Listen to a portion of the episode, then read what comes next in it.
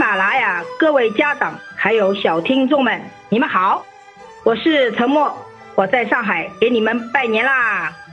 在上海，咱们过年一般会走亲访友，春节呢是小朋友们最开心的日子了，因为会收到好多好多红包。当然得先和长辈说新年快乐。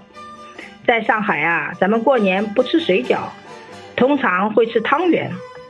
上海的汤圆也很特别，有甜有咸。我们有时候还会把汤圆煎着吃呢。你生活的地方也有这样的习俗吗？你可以出页面上我的专辑封面，去我的专辑下留言告诉我哦。陈默在此祝大家新年新气象，万事节节高。